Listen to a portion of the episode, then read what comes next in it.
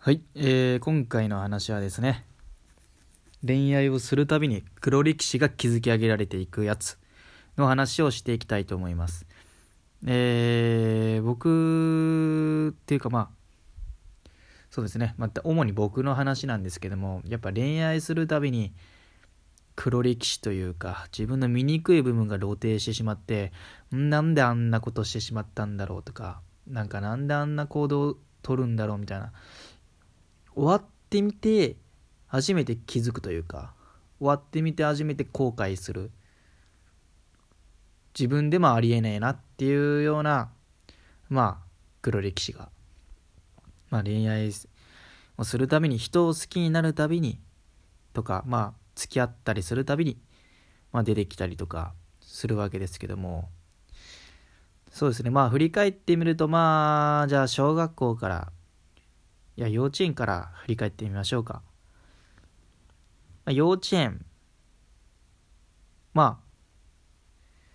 あ、なんだろう。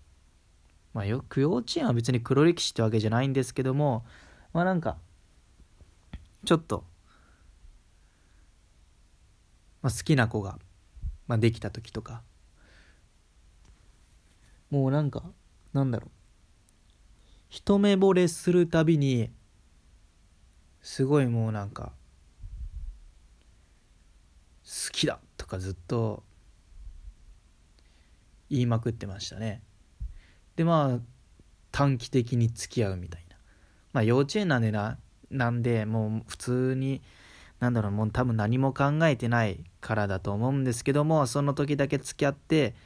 まあなんか次の日になったらもう忘れてるみたいな。でまた次違う日にえー、次の日になるとまた違う子好きになってその日だけ付き合うみたいな。で次の日になったらもう別にそんなこと忘れてるみたいな、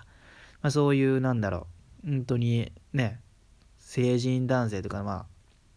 あ10代後半の後輩後半のやつがそれするともう完全にもうクズ認定されるような。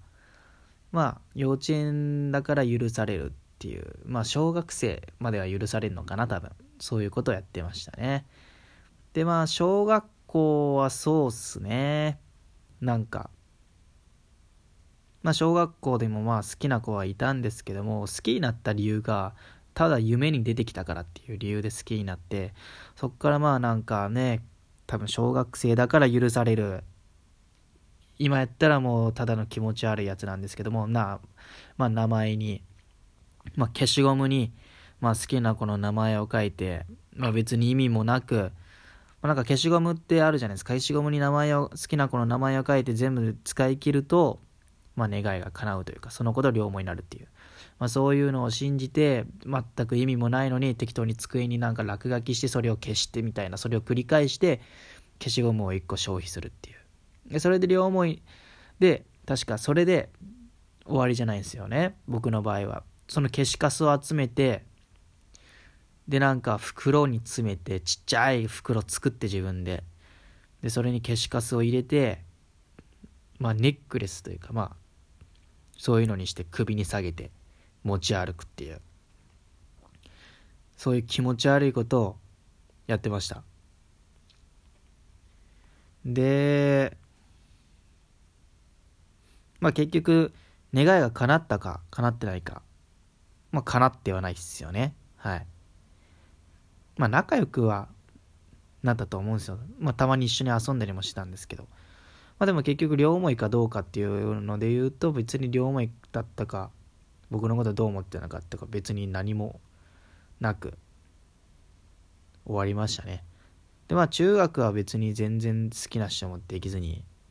なく高校もなくまあ大学はそうっすね。まあ、僕、こう、中高時代ずっと陰キャだったんで、で急に大学デビューというか、まあ、ちょっといきり出したんで、なんか、中高の時はなんかすごい太ってたんですよね。で、大学入学前になんかわかんないですけども、急激に10キロぐらい痩せてしまって、そっからちょっとだけなんかこう、なんだろう、モテるというか、まあなんかちょっとだけ、なんだろう ま中高の時よりも、なんか女性にが反応がちょっと良くなったというか別に自分なんだろう評価が別にそんな悪くないというかそれでちょっと調子乗ったというか別に最高にいいわけでもないのにちょっと中学高校と、まあ、また違ったポジティブな評価を得られたからっていうだけで調子乗ってあちょっと頑張り出すというかやってで確か大学入学じゃ入学じゃない大学1回生の時にまあ好きな人ができてとかその子の気を引くためになんか無駄にちょっとカッコつけたりとかして、まあ、結局告白もせずに何もなく終わったんですけどでまた2回の時にまた違う好きな人ができてその人たまたま帰り道一緒ででなんか、まあ、すごい帰り道たまたま一緒だからすごいまあ話し込むんですよね。でそれでまあ単純にそれだけの理由で好きになってでまあなんかいろいろ食事とか誘ったりとかしたんですけどもまあいろいろなんかじゃあみんなとねみたいな感じで交わされたりしてたんですよ。その時点で普通気づくはずなんですよ。ああ別に脈ねえなみたいな。気づけばいいのになんかもう恋は盲目というか全然気づかずにまあなんか告白してまあ振られてでまあショックでちょっとね若干もう憂鬱気味な毎日を送っててもうなんかね身なりも整えな整えなくなってちょっと髪の毛長髪になってしまってみたいなそんなまあ黒歴史的な、まあ、日々も過ごしたわけですけども。でまあでもそれは今も序の口っちゃ序の序の口なんですけど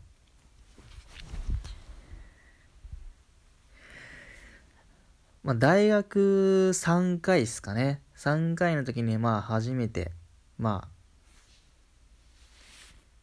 付き合った方がいましてでそっからがすごい最大のなんだろう黒歴史というかやっぱりね付き合ってみないとやっぱ自分の醜さというか多分ね本当に付き合うって勉強になるなっていうか自分をなんか見直すというかまあ多分終わってからじゃないと気づかないことってあると思うんですけども、まあ、別れて初めて自分の醜さとか愚かさとか自分のなんだろう改善点とかこれからどうしていこうかとかやっぱまあ成長するというか、まあ、僕はそういうタイプなんですけども、まあ、逆になんか付き合って別に別れなくと別れずに、まあ、だんだん日々成長していくってやつはいると思うんですけど僕は多分終わらない終わってみないと成長しないタイプだと思うんで失敗一回なんか失敗というかまあなんかまあなんかこう一区切りつけないと学ばないというかそういうタイプの人間なんでおそらく。分かんないですけど自分で。そういう人間なんだろうなって思ってるんですけど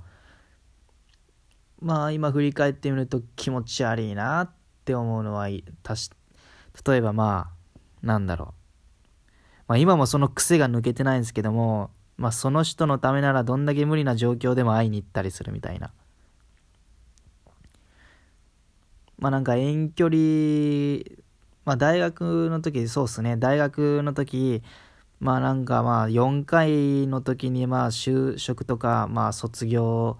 のためのまあ課題とかあったりするんですけどもそれで忙しくてもその人が会いたいって言ったらそれを放棄していくとか。そんなそんなね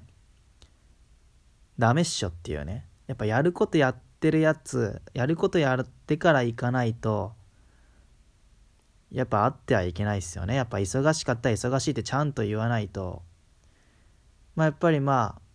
向こうもなんかね暇なのかなって思ったりもするしちゃんと卒やってんのかって逆に向こうも不安になるじゃないですか。わかんないですけど。向こうどう思ってたのかわかんないですけどもまあ多分その時はまあ多分相手もまあまだ精神的に子供だったから、まあ別になんだろう、会いたいって言ったらすぐ会いに来てくれる彼氏いいわって思うかもしんないですけども、でもだんだん精神的に大人になっていくと、あれなんか卒生とか忙しかったはずなのになんで会ってくれたんだろうみたいな、もしかしてあいつ適当にやってたんじゃねみたいな、いや私そんなやつと付き合ってたのかみたいな、多分なってくると思うんですよ。そしたらまあだんだん、なんだろう、不信感というか、まあなんかこいつってなんか大事なものを放棄してしまうんじゃないかみたいなね。まあそう思われたりもしてまあおそらくそういうのもあって振られたんじゃないかなっていうのもありますし。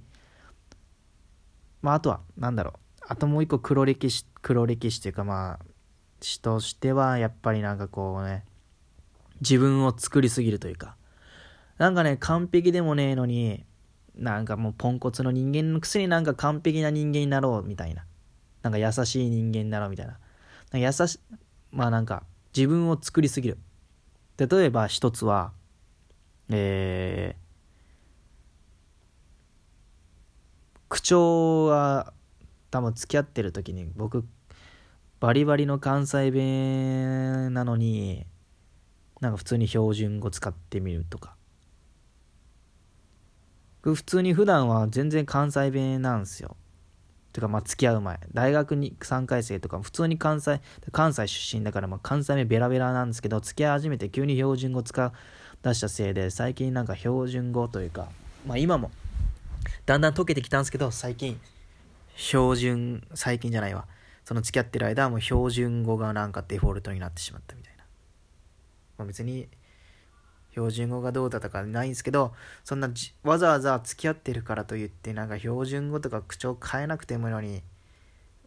まあなんか標準語になってしまったとかね。ありますしなんか別に優しくもないのに優しい自分を演じようみたいなね。なんか変な決意するしでその優しさを履き違えてなんだろう。その子がこれ食べたいって言ったらあじゃあ俺じゃあ俺もみたいなその子が何派に派だったらあじゃあ自分も何派に派みたいな感じでなんか別にそれ好きでもないのにそれ好きとか言ったりそれ食べたくもないのに食べたいとか言ってみたりとかしたりしてましたね。